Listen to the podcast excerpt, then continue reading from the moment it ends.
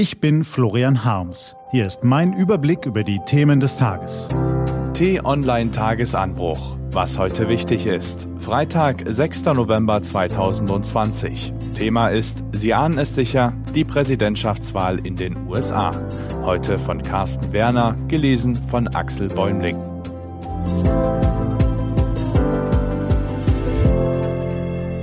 Bevor es losgeht, ein kurzer Spot.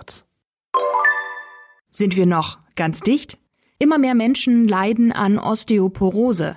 Deshalb braucht es die Aktion Knochenstarkmacher. Informier dich auf aktionsbündnis-osteoporose.de. Was war? Carsten Werner kommt schon seit Tagen nicht mehr richtig zur Ruhe. Und das liegt am knappen Ergebnis der US-Wahl. Anders als viele Umfragen vorhergesagt hatten, gelang dem Demokraten Joe Biden kein Kantersieg gegen Amtsinhaber Donald Trump. Stattdessen trennen beide in entscheidenden Staaten oft nur ein paar tausend Stimmen. Doch zumindest mit zwei Vorhersagen lagen die Experten im Vorfeld richtig, nämlich, dass es besonders viele Briefwähler geben wird und damit, dass ein großer Anteil der Briefwähler für Biden stimmen dürfte. Immerhin hatte Trump, ohne Belege von Betrug raunend, vor dieser Art der Stimmabgabe gewarnt. Das Ergebnis sehen wir jetzt. Die Auszählung der vielen Wahlbriefe zieht sich in den Bundesstaaten Pennsylvania, Georgia und North Carolina sowie in Arizona und Nevada quälend in die Länge. Und die zusätzlichen Stimmen wandern in vielen Fällen zu Joe Biden. So schmilzt Trumps anfänglicher Vorsprung in entscheidenden Staaten dahin. Mehrere konnte sich Biden bereits mit knappem Vorsprung sichern.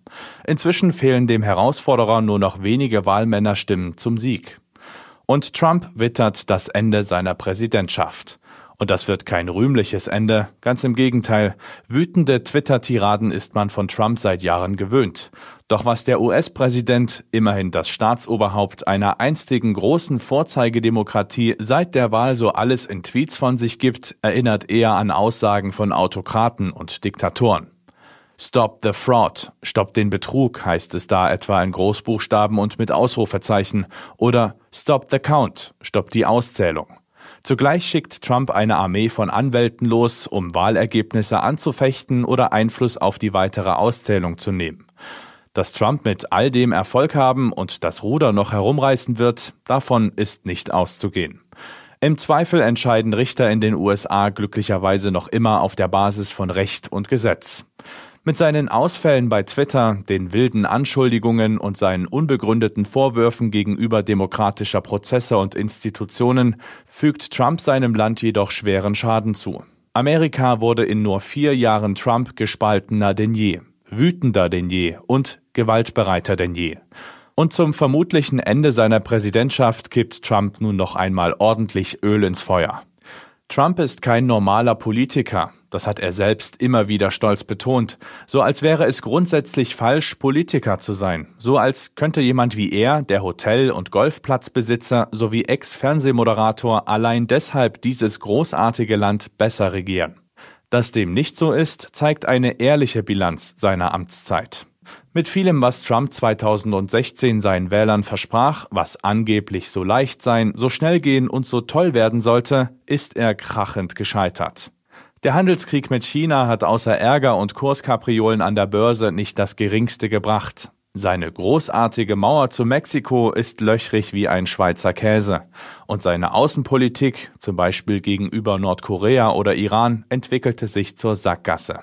Zwar geht es vielen Amerikanern heute ökonomisch besser als vor vier Jahren, das allerdings ist nach überwiegender Expertenmeinung ein Effekt der Obama-Jahre. Trump schmückt sich gern mit diesen fremden Federn. Und dann ist da noch die Corona-Pandemie, bei der sich der US-Präsident als komplett unfähig erwies, angemessen zu reagieren. Und in der eine schon lange schwelende weitere Krise noch einmal deutlich hervortrat, die des teuren US-Gesundheitswesens. Es gibt wahrlich nicht viel, was sich Trump auf die Habensseite schreiben kann. Historiker werden ihn, das steht zu vermuten, als einen der schlechtesten Präsidenten in der Geschichte Amerikas einstufen.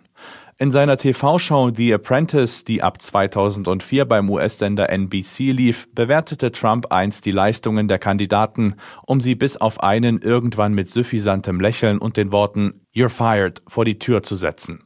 Eine Mehrheit der Amerikaner sagt genau dies jetzt zu ihm mit einem einfachen Kreuz und einem unscheinbaren Wahlzettel. Was steht an? Die T-Online-Redaktion blickt für Sie heute unter anderem auf diese Themen. Der Bundestag berät ab 9 Uhr über weitere Schritte im Kampf gegen die Corona-Krise.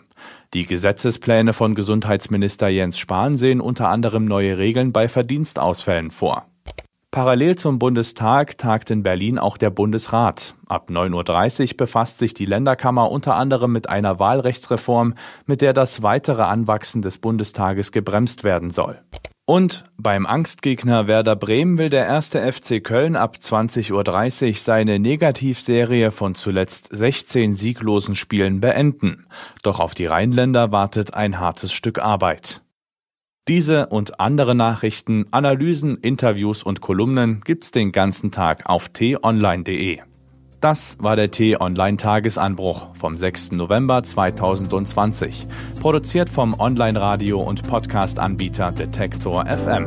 Morgen gibt's den Tagesanbruch am Wochenende mit dem Rückblick auf die wichtigsten Themen der Woche.